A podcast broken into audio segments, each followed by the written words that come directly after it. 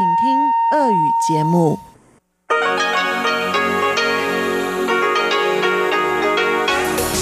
эфире Международное радио Тайваня. В эфире русская служба Международного радио Тайваня. Здравствуйте, уважаемые друзья! Из нашей студии в Тайбе вас приветствует Мария Ли, и мы начинаем нашу ежедневную программу передач из Китайской Республики.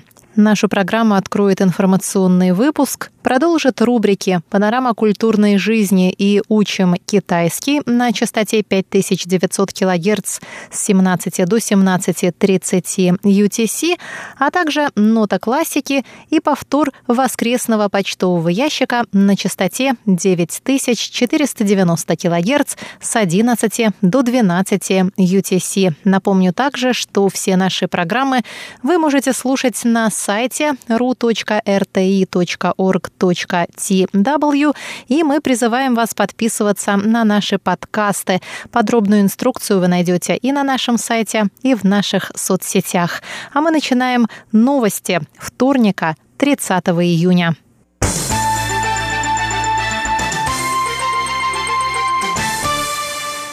Президент Тайваня Цай Янвэнь заявила во вторник, что разочарована фактом принятия Китаем закона о государственной безопасности на территории Гонконга.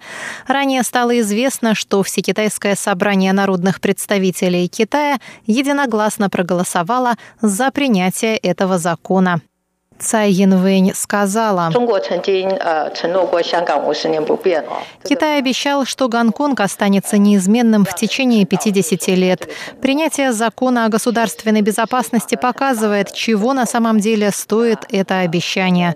Мы глубоко разочарованы неспособностью Китая выполнить это обещание, что еще раз показывает неосуществимость принципа «одна страна, две системы».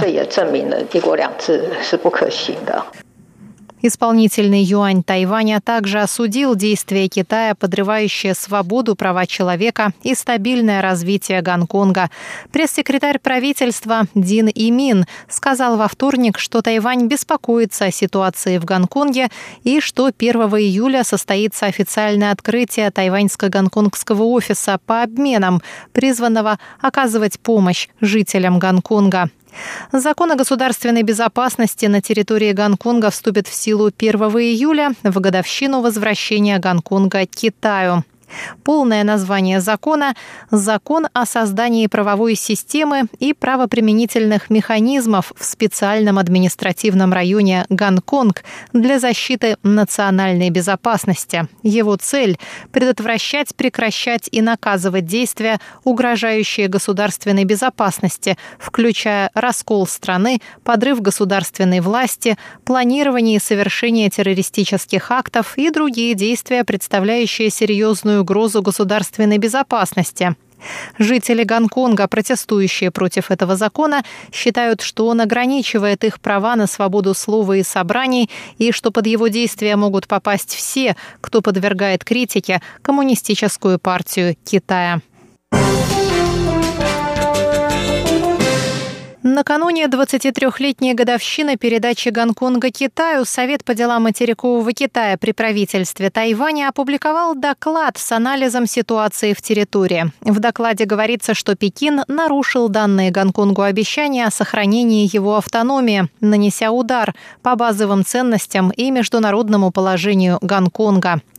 В докладе Совета говорится, что Коммунистическая партия Китая в нарушении своего обещания о сохранении высокой степени автономии Гонконга в течение 50 лет, используя такие методы, как вмешательство в кадровые перестановки, аресты и запугивания, в обход парламента Гонконга приняла закон о государственной безопасности на территории Гонконга с целью усиления контроля над территорией.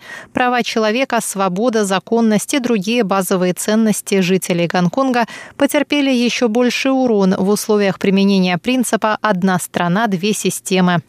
Однако жители Гонконга продолжают протестовать и бороться за свою демократию, свободу, права человека и законность.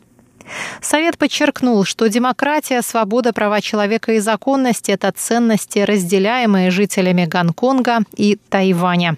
И правительство, и оппозиция Тайваня озабочены происходящим в Гонконге и поддерживают стремление его жителей к демократии. Правительство Тайваня готово предоставлять жителям Гонконга необходимую помощь, говорится в заявлении Совета.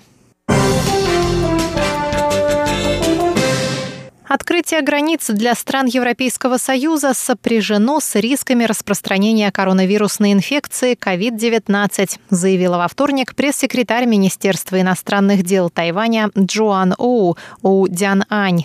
Ранее стало известно, что Европейский Союз не включил Тайвань в список стран, гражданам которых разрешается въезд на его территорию. Джоан Оу сказала, что главным соображением ЕС при принятии подобных решений является принцип взаимного благоприятствования. Еврокомиссия рассматривает различные показатели, включая эпидемическую ситуацию и состояние общественного здравоохранения в каждой конкретной стране. Тайвань со своей стороны пока не готов открывать границы, так как ситуация с коронавирусом в странах ЕС еще не полностью взята под контроль и существует риск новой вспышки.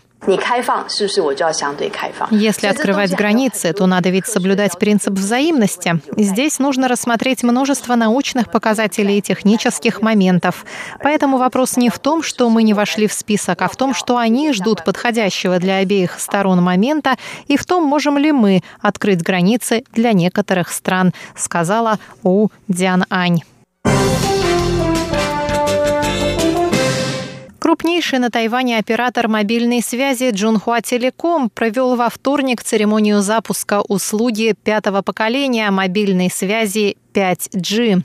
На церемонии присутствовали президент Тайваня Цай Янвэнь и министр транспорта и коммуникаций Линь Дзялун.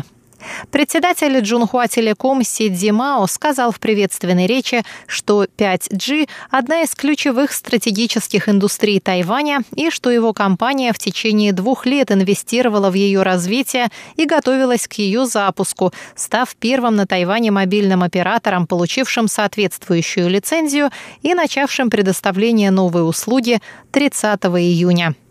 Си рассказал, что компания установила 2000 базовых станций 5G, охватив торговые центры, научные парки, университеты, вокзалы и станции высокоскоростной железной дороги, тайваньской железной дороги, метро Тайбэя и Гаусюна, а также скоростные шоссе национального уровня.